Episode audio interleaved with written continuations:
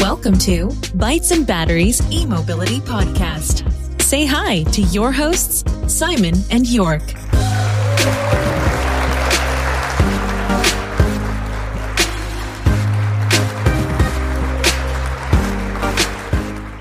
Hallo liebe Bytes and Batteries Zuhörer und liebe Freunde der E-Mobilität. Wir haben ergänzend zu unserer letzten Episode auch noch an einer Podiumsdiskussion am zweiten Sinsheimer E-Mobilitätstag teilgenommen.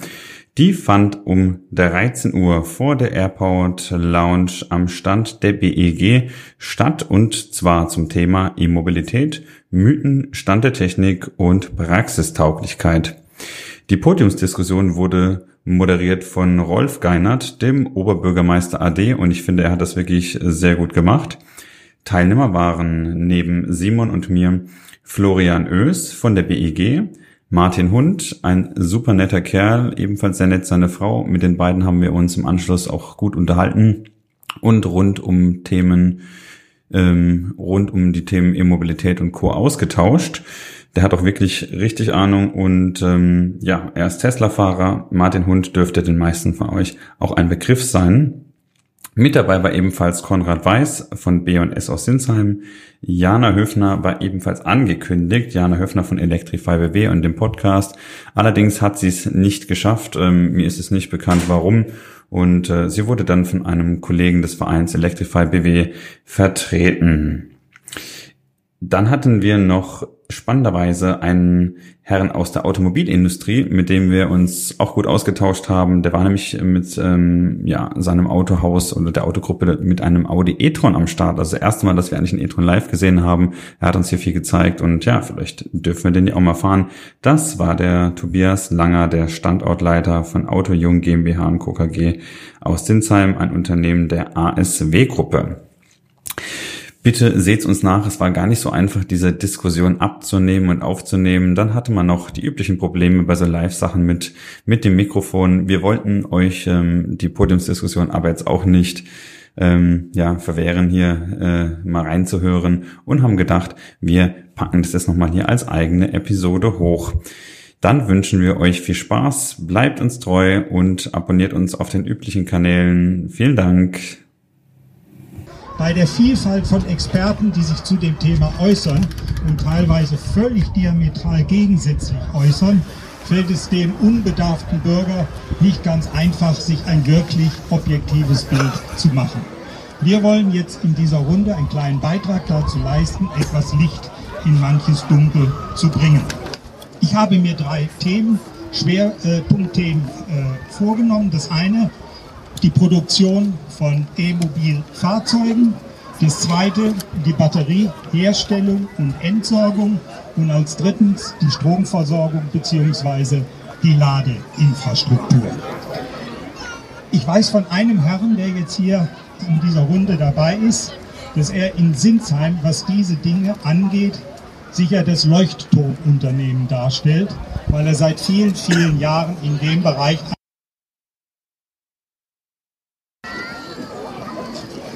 Ja, mein Name ist Konrad Weiß. Äh, ich bin aus Sinsheim-Wallangeloch und habe eigentlich schon alles durchgemacht mit Elektromobilität, was man machen kann. Ich habe in 2012 schon angefangen mit dem ersten Auto mit 40 Kilometer Reichweite. Wir sind jetzt heute bei 480 Kilometer Reichweite. Der Hintergrund, da ich das gemacht habe, wir sind ein Leuchtturmunternehmen mit Nachhaltigkeit, mit, mit Eigenenergieerzeugung, wir haben eigene Speicheranlagen Anderes. Ja. So, jetzt geht's, jetzt geht's wieder. Äh, wir haben Speicheranlagen im alten Unternehmen mit 38 Kilowatt Peak. Wir haben im neuen Gebäude 32. Wir sind heute so weit, dass wir drei Ladestationen auf dem Gelände haben und auch mit diesem Elektromobilität arbeiten. Es war mit dortmals 2012 nicht möglich zu arbeiten, aber jetzt ist mit Elektroautos gut zu arbeiten, weil wir auch einen Kofferraum haben und eine Reichweite. Wir als Mango sagen wir so, wir haben das Problem, dass wir auch Tankflottenkarten haben und aber da haben wir ein Problem, das wir also nicht immer machen können. Aber in Sinsheim, so im Umkreis, war das immer ganz gut. Und Elektromobil ist für uns gut, weil wir das, die Elektrizität selber erzeugen und nicht irgendwo kaufen müssen. unsere Autos werden 95 Prozent selbst betankt mit unserer eigenen Energie.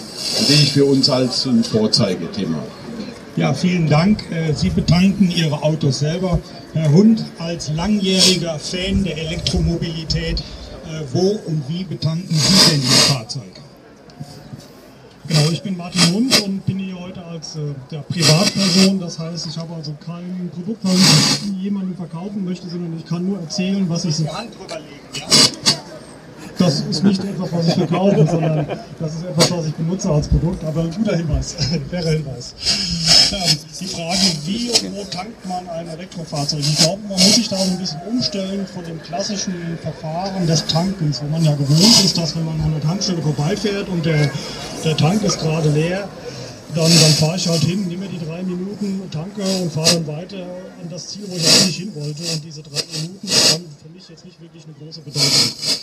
Beim Laden habe ich eine ganz andere Situation. Ist das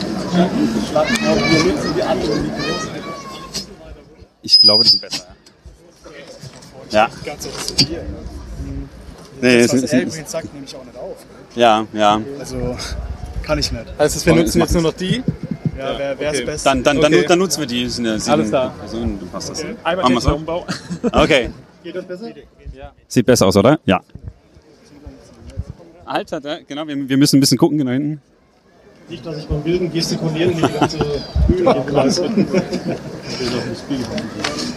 ich glaube, so geht's. Ja. Dankeschön.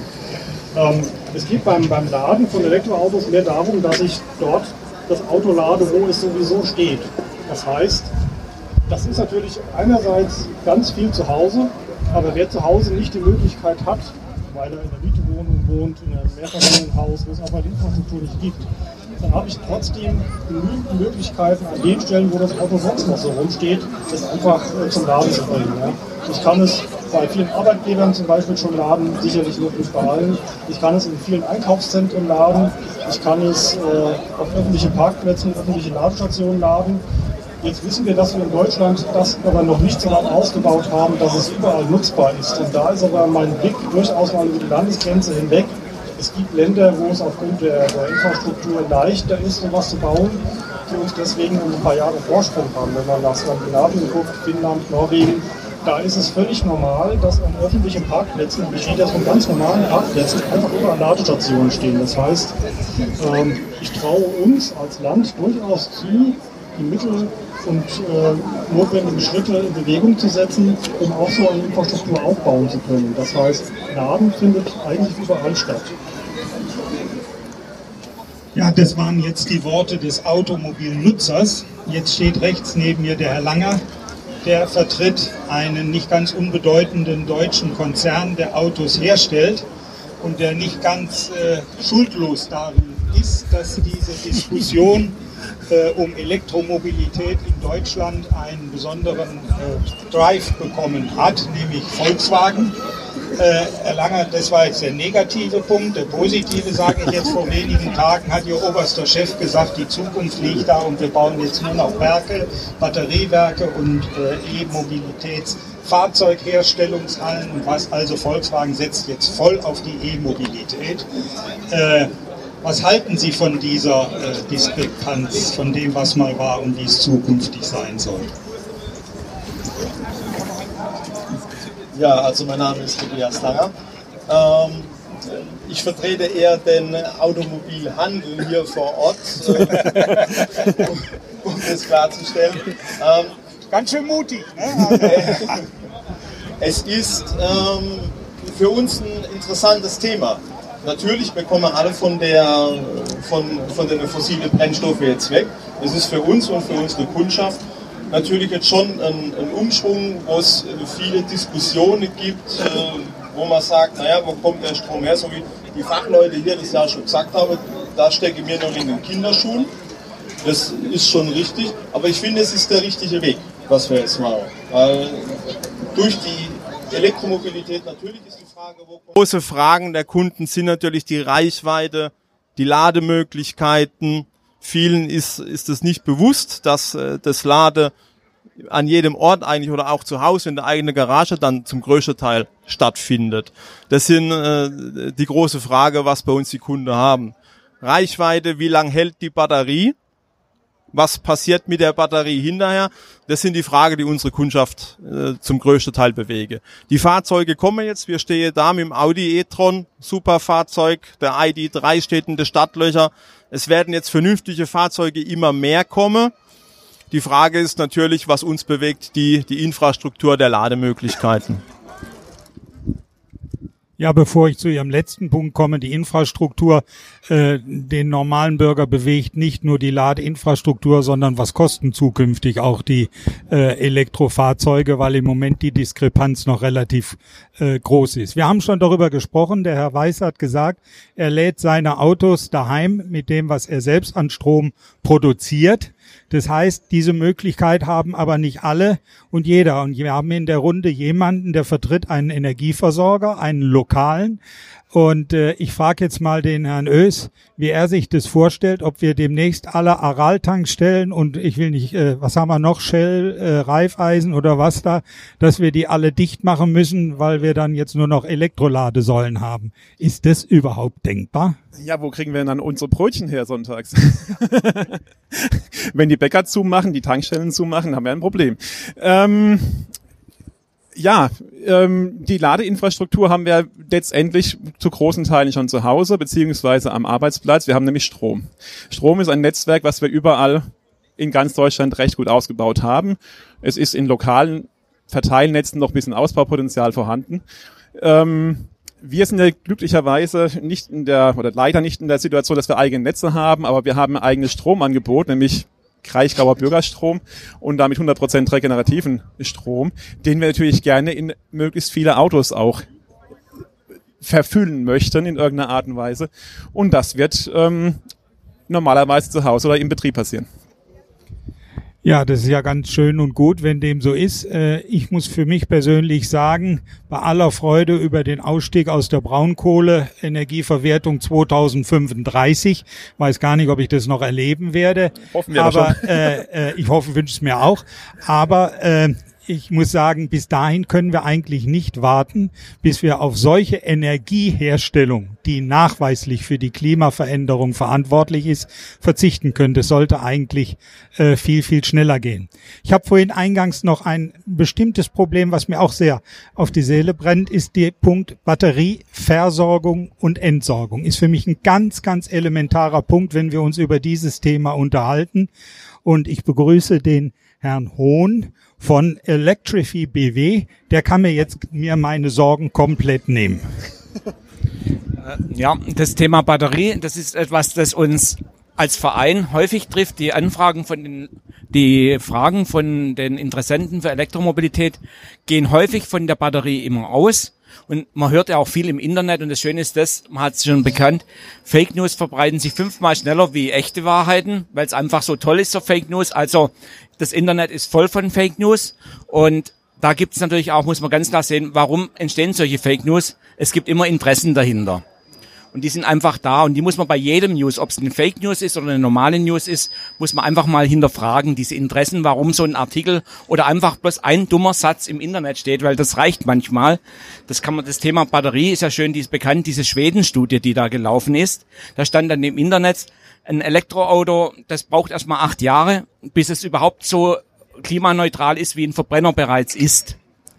Und da ist es typisch so ein Satz, da kam ein Satz im Internet von einem großen Zeitschriftenhersteller, der braucht Klick, Klicks für seine Zeitung und hat einen Satz rausgenommen aus einem aus einer Metastudie, die ellenlang ist, die über acht Jahre in der Summe durch Studien und Metastudien gelaufen ist, hat einen Satz aus dem Zusammenhang rausgerissen und hat ihn ins Internet gestellt und schon war die ganze Sache erledigt. Hinterher hat sich dann herausgestellt, dass das nur Annahmen waren, dass es auch gar nicht realistisch war und dass es in Wirklichkeit ganz anders aussieht. Aber das kam nur in kleinen Anzeigen irgendwo raus. Also das Thema Batterieerzeugung, damit eine Batterie erstmal entsteht, ist relativ stromintensiv. Und wie gesagt, jetzt ist auch das Schöne dran, es ist stromintensiv. Und damit sagt man auch schon weiter, es kommt natürlich darauf an in der Qualität, woher kommt der Strom, den man verwendet, um die Batterien zu erzeugen. Und da ist es einfach so, wenn ich jetzt ein Werk habe, wo Solar ist, wo Wind verwendet wird, dann ist der Strom zur Erzeugung schon mal sehr, sehr sauber. Und ich kann einfach auch, muss man ganz klar sagen, bei einer Batterie deutlich mehr elektrischen Strom zur Erzeugung verwenden wie beim Verbrennerfahrzeug mit Getriebe, wo, wo tausende von Zahnrädern Kilome sehr aufwendig erarbeitet. Es geht nicht über Strom, das geht wirklich über Hitze, über Energie, die irgendwas verbrennen muss, um die Hitze zu erzeugen. Also von dem her mal einfach von der Logik her schon ist es sehr gut.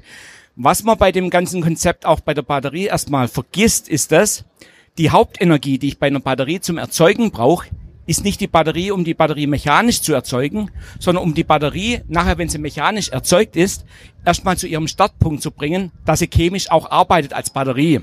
Und da brauche ich relativ viel Strom, also viel mehr Strom, wie das, was ich eigentlich in eine Batterie nachher reinlade, wenn sie aktiviert ist.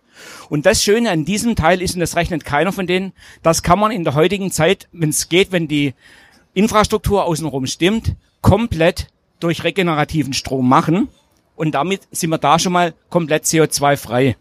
Das heißt, in, schon diese Anmutung sinkt das alles ganz, ganz ungemein. Und selbst ohne das aktuell, was man noch verbessern kann, ist der aktuelle Stand der Technik, wenn man sich draußen genau analysiert, liegt ungefähr da dabei.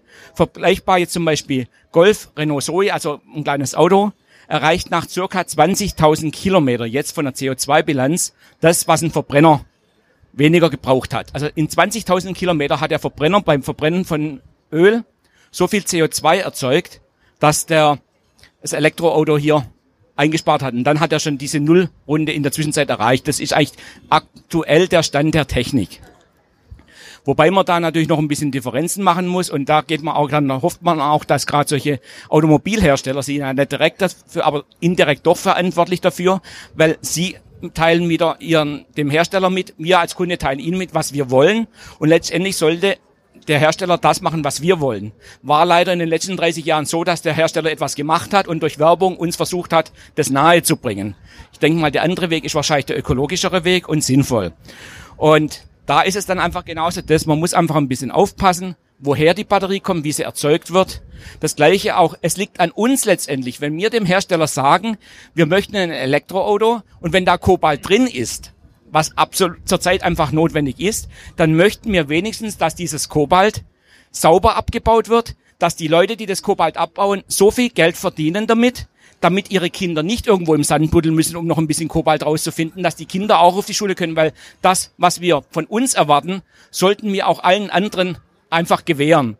Und dann liegt es wieder an, wenn wir dem Hersteller sagen, du musst uns nachweisen, dass es wirklich sauber ist und du nicht einfach das Billigste, sondern das Günstigste, und zwar das Günstigste für uns und die Welt, nicht das Billigste für den Hersteller. Das besorgst und mir dann auch achten und auch dann bereit sind, lieber ein paar Euro mehr auszugeben oder ein paar Kilowattstunden weniger Energie ins Auto rein, weil es einfach teuer ist zu kaufen und dafür aber gute Qualität, und zwar ökologisch und äh, soziologisch sinnvolle Qualität liefern, dann ist das Thema bei der Herstellung schon mal recht gut abgearbeitet.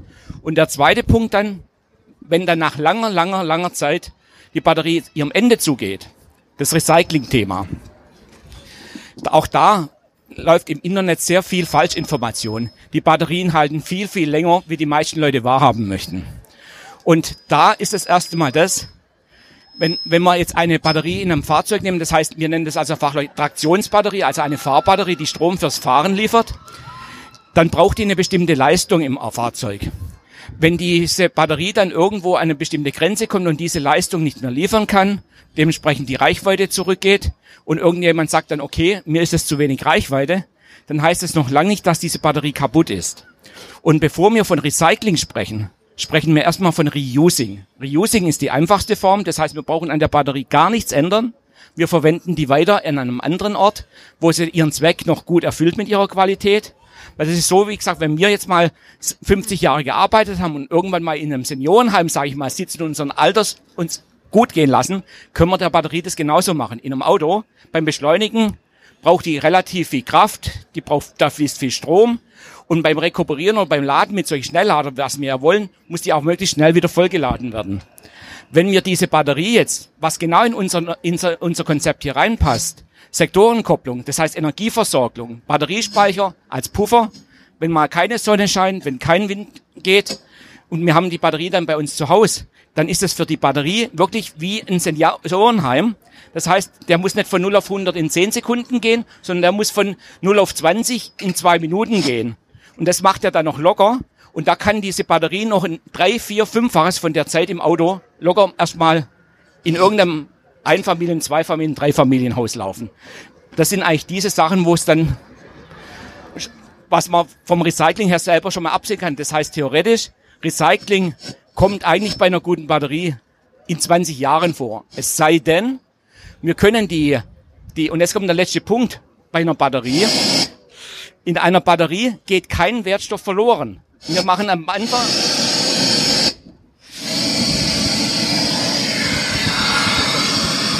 sind so und so viel Kilogramm Kobalt, da sind Lithium drin, da ist Aluminium drin, da ist Kupfer drin, dann sind noch ein paar Verbindungen in den Elektrolyten drin. Aber man muss in der Batterie einsehen, in der Batterie ist am Ende seiner Lebenszeit immer noch alles genau so drin, wie es am Anfang drin war. Da ist kein einziges Atomfehler drin.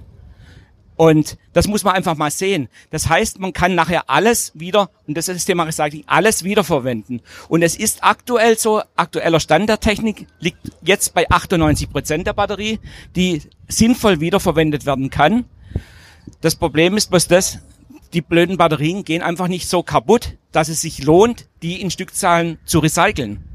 Wobei das bei einer Autobatterie einfacher ist wie beim Handy-Akku. Handy-Akku ist viel Plastik und da sind ein paar Gramm sind ein paar Gramm sind da an, an, äh, Materialien drin, die wir wieder brauchen.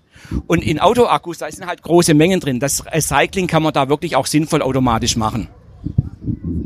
Ich habe Ihnen nicht zu viel versprochen, wenn Sie nachher nach Hause gehen. Sie sind um ein Vielfaches schlauer und besser informiert, als es vorher war. Und in eigener Sache möchte ich sagen, mit den akustischen Problemen äh, werden Sie alle Kunde der Bürger äh, Energiegenossenschaft, dann haben die mehr Umsatz, mehr Gewinn und dann können die sich auch eine vernünftige Akustikanlage endlich mal leisten.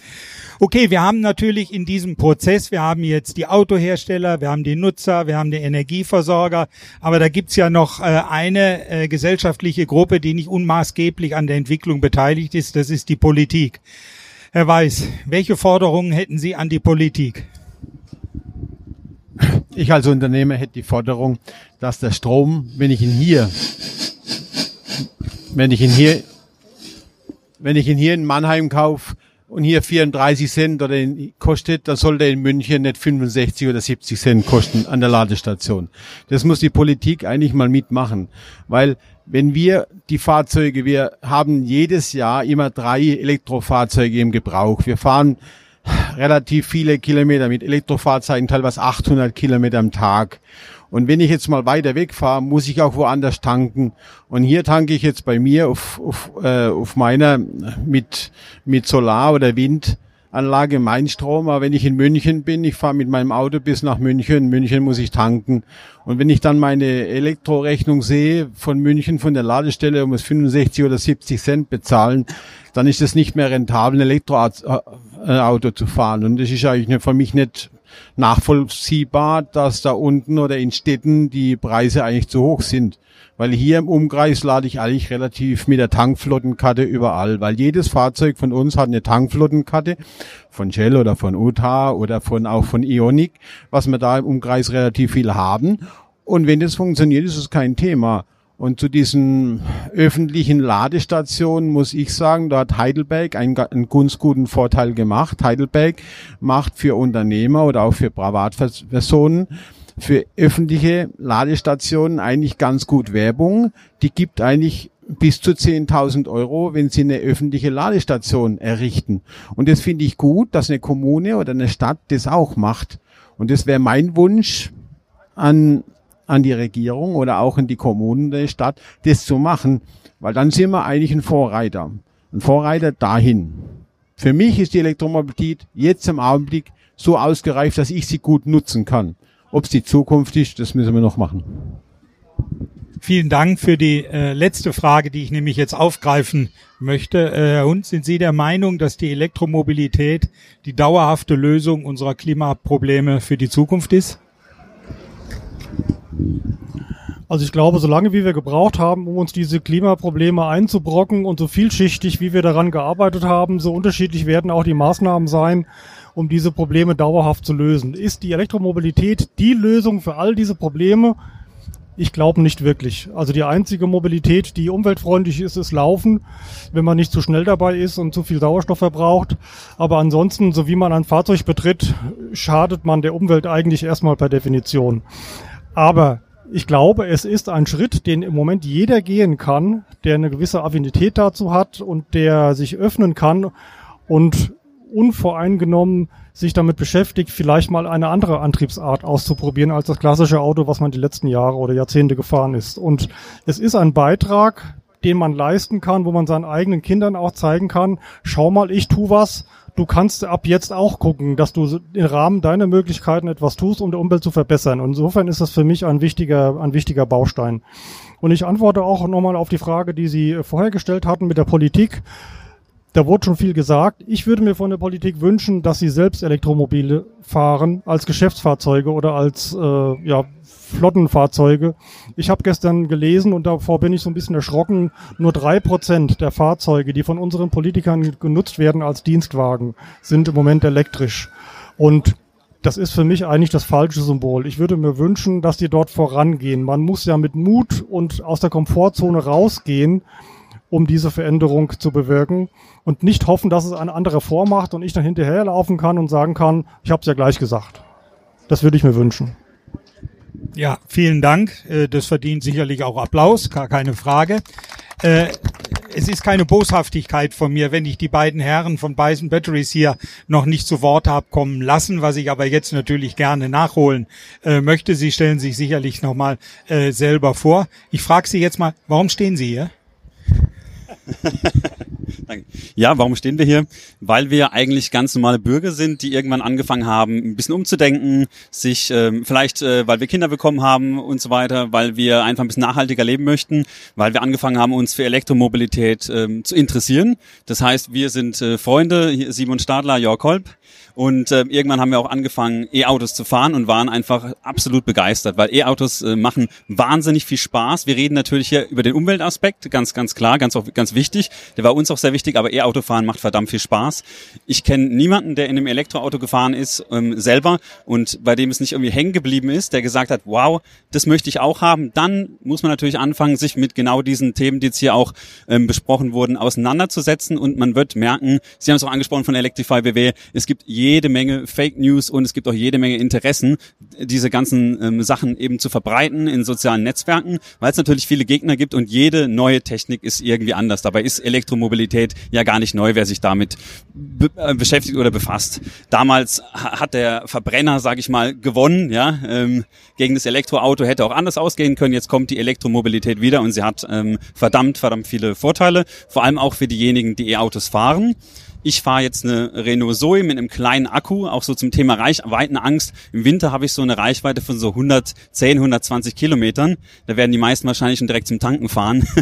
Aber es ist überhaupt kein Problem. Ich komme damit super hin. Der deutsche äh, Bürger, der pendelt so 17,5 Kilometer, so ist mein Stand zur Arbeit, so im Schnitt ungefähr. Und ähm, ich komme damit wunderbar hin. Ich fahre jeden Tag 60 Kilometer. Und wenn ich in den Urlaub fahre, fahre ich mit 100 Prozent Ökostrom mit der Bahn ja, manchmal fliege ich auch nicht gut, das kompensiere ich dann, zum Beispiel bei Atmosphere, man kann dann eben auch das Ganze äh, kompensieren, dass es eben CO2-neutral ist. Und wir sind einfach ganz normale Leute, die dann angefangen haben, miteinander über das Thema zu sprechen. Und dann haben wir gedacht, wir nehmen dann Podcast auf. Sie haben es schon gesagt, der heißt Bytes and Batteries, gibt's überall bei iTunes, Spotify, Google Podcast und Co. Kann man sich anhören, kostet nichts. Und ja, da sitzen wir einfach zusammen, trinken gemütlich manchmal ein Bierchen oder essen Chips und sprechen über dieses Thema, das uns beschäftigt, äh, weil wir dann irgendwie auch zu E-Mobilisten geworden sind und andere andere daran teilhaben lassen wollen. Und wir wollen dann natürlich auch ein bisschen Aufklärungsarbeit leisten. Wir ähm, hatten heute einen Weg nach vorne zum Parkplatz und zurück, der hat drei Stunden gedauert. Wir haben mit so vielen Leuten gesprochen, hatten tolle Gespräche über Elektromobilität und ja, jetzt stehen wir wieder hier und sprechen mit Ihnen und ja auch danke für die Einladung. Das ist es eben, wir sind ein Podcast und äh, abonnieren Sie uns gerne und dann können Sie ein bisschen was über E-Autos erfahren. Wir testen viele Fahrzeuge, auch Fahrzeuge, die äh, doch ein bisschen alltagstauglicher sind als meine Renault Zoe, zum Beispiel den Kia e-Niro. Das ist ist ein Auto. Meine Frau hasst Autos zum Beispiel, ja, und sie ist sehr genervt von dem Thema Elektromobilität, weil wir da eben viel mitmachen. Aber sie liebt dieses Auto zum Beispiel. Gibt es noch ganz viele andere, weil man einfach diesen Schmerz nicht mehr hat. Das Auto hat eine Reichweite von gut 400 Kilometern. Da kommen jetzt immer mehr Audi e-tron und so weiter. Es kommen auch immer mehr Autos, wie gesagt, die so langsam ähm, für den Durchschnittsbürger, sage ich mal, den durchschnittlichen Geldbeutel auch bezahlbar sind. Und ähm, es macht nicht nur Spaß, ähm, man, man spürt gar nicht mehr, dass man ein E-Auto fährt, außer die positiven Aspekte, dass das Auto einfach ähm, bei der Inspektion statt 400 Euro 80 Euro kostet, ähm, vielleicht auch mal 100 Euro, ja, aber doch deutlich weniger, dass man zu Hause, wie ich jetzt, Ökostrom tanken kann. Man fährt hin, stöpselt an seiner heimischen Wallbox an. Das ist auch nicht wirklich teuer, sowas zu installieren oder installieren zu lassen. Da hinten stehen die Profis, ja, kenne ich nicht, deshalb darf ich das mal erwähnen. Keine Werbung. Ähm, informieren Sie sich, man fährt zu Hause hin, stöpselt an und ich bin selbst am Anfang auch mal zu einer Tankstelle gefahren und wollte tanken, habe ich gemerkt, muss ich gar nicht mehr. Es ist ein toller Luxus und äh, andere Technologien, zu denen wir vielleicht noch kommen wie Brennstoffzelle, das ist zu Hause jetzt auch noch nicht möglich. Also ich fahre nach Hause, stöpsel an, tank und fahre weiter ich mache mir über das E-Autofahren eigentlich gar keine Gedanken oder über die Nachteile. Ich weiß nicht, wie ist es bei dir? Du kannst mir mal erzählen, wie es bei dir mit Thema Mobilität aussieht. Ja, also wir hatten ja die ganze Zeit darüber gesprochen. Das klingt für mich alles so, als wäre ähm, als wäre die Entscheidung für eine alternative Antriebsform auch so ein bisschen Political Correctness. Aber so wie Jörg auch gemeint hat, ähm, es macht einfach wahnsinnig viel Spaß. Und wenn man jetzt so wie du zum Beispiel äh, den äh, Greenpeace-Strom hat, dann kann man eben auch, wenn man jemand ist, der gerne Auto fährt, kann man auch einfach so durch die Gegend fahren und Spaß dabei haben, ohne dass man irgendwie darüber sich groß Gedanken machen muss, dass es jetzt äh, schädlich für die Umwelt wäre. Da ergänze ich noch eins. Also man muss natürlich gucken, wenn man E-Auto fährt. Ich weiß noch, ich habe irgendwie gepostet, dass ich jetzt ein E-Auto habe. Ja, alle, oh, hier jetzt tankst du wieder Atomstrom und Kohlestrom. Nee, dann sollte man auch selber das Ganze durchziehen und sich, wie gesagt, Ökostrom besorgen. Dann zahlt man halt irgendwie zwei Cent pro Kilowattstunde mehr. Wenn wer, überhaupt. Wer Gutes, wenn überhaupt, genau. Hier haben wir die Profis. Informieren Sie sich. Wer Gutes tun möchte, kann da, kann da anfangen. Ja, und auch wie der Kollege gesagt hat, tatsächlich ist es ja so, egal welche Antriebsform ich nutze, in dem Moment, wo das ähm, nicht durch meinen Fußantrieb mit dem Fahrrad zum Beispiel ist, wird es immer einen ökologischen Impact, äh, ein, äh, ökologische Konsequenzen nach sich ziehen. Und wenn E-Mobilität dann ein bisschen besser ist als äh, Verbrennungsmotoren, dann hat es sich schon gelohnt, meines Erachtens. Ja, herzlichen Dank, meine Damen und Herren. Ich glaube, ich habe Ihnen nicht zu viel versprochen, als ich eingangs gesagt habe, Sie sind um viele Erkenntnisse reicher. Eine Erkenntnis habe ich zusätzlich gewonnen, dass offensichtlich, was das äh, Expertenwissen angeht, diese Thematik doch immer noch sehr männerlastig ist, wenn ich hier in die Runde gucke. Es wäre schön, wenn wir nächstes Jahr die Veranstaltung haben, dass wir vielleicht mal nicht nur eine Ehefrau haben, die Spaß an dem E-Auto hat, sondern vielleicht auch noch ein bisschen mehr dazu beitragen kann. Das Zweite ist aber auf alle Fälle, ich persönlich wünsche mir eine Versachlichung der Diskussion. Das große Problem ist, dass durch diese oft sehr, sehr diametralen Aussagen der normale Bürger eigentlich nicht weiß, wo er dran ist. Er ist verunsichert und dann zieht er sich automatisch von dem Thema eher zurück. Das wäre ein ganz, ganz großer äh, Vorteil, wenn uns das gelingen würde. Äh, wir müssen aber an diesem Thema dranbleiben. Thema Nachhaltigkeit, das gilt aber für mich nicht nur in der Elektromobilität. Das gilt, weil ich mich da auch persönlich ein bisschen engagiere, zum Thema Plastikmüllvermeidung und Verwertung. Und da gibt's noch viele, viele andere Dinge. Nur eins habe ich in den vergangenen Jahren auch gelernt.